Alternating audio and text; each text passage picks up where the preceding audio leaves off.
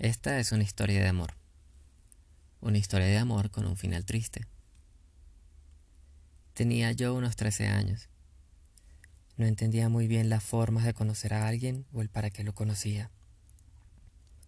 Recuerdo que tenía mucha intriga por hablar con alguien y ser su amigo. Realmente quería estar con una persona con quien me pudiese relacionar y no sentirme como un extraño. Era eso, quizá. Sentir compañía y evitar la soledad que puede tener un niño de 13 años en una casa tradicional con padres extranjeros. Quizá eso también me hizo sentir siempre como un extraño. Tener costumbres que más nadie tenía que a quienes conocía esperaran cosas de mí distintas.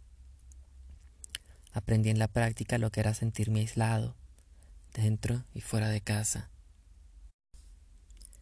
Todo comienza con un anuncio en una página de romance. Antes no existían las salas de chat, sino que antes de eso había sitios de anuncios donde los solteros buscaban compañía. Un espacio para conocer a otros, era como llevar la sección de los clasificados del periódico a su versión digital. Esto fue cuando Internet llevaba pocos años de haberse comercializado en un país tercermundista, donde incluso recuerdo que había conversaciones sobre la liberación del Internet, lo que era un derecho para todos el estar conectados para comunicarnos y evitar cualquier monopolio que se pudiera establecer como controladores del Internet.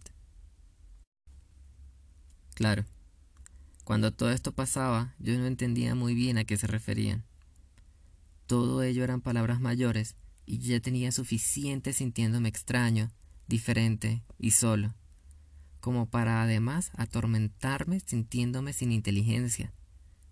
Así que ignoraba eso que no comprendía, y me enfocaba más bien en entender lo que quería. Ansiaba conocer a alguien, hablar y perder la pena de sentirme incómodo con otro llegar a estar con una persona más similar a mí. Así que el Internet me dio esa posibilidad. Conversar sin que me viera nadie. Ser una voz sin rostro que se apene ni que se sienta vulnerado, bobo o ridículo. Recuerdo que era terrible hablar en el colegio.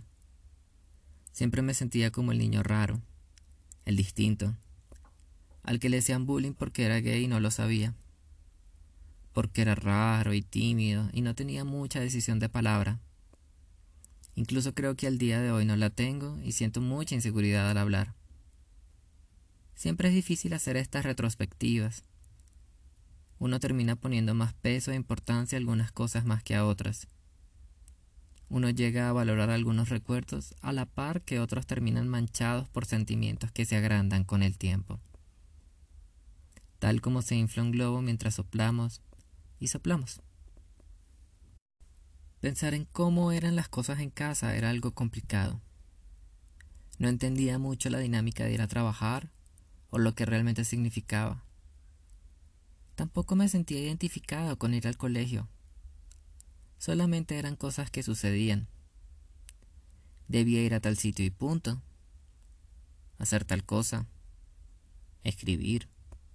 Caminar bajar las escaleras, pasar el ticket, mover el torniquete, montarse en el metro, escuchar el sonido de arranque del tren, el cierre de puertas, los leves sonidos de los vagones mientras avanzaban, recordar cada uno de los nombres de las estaciones.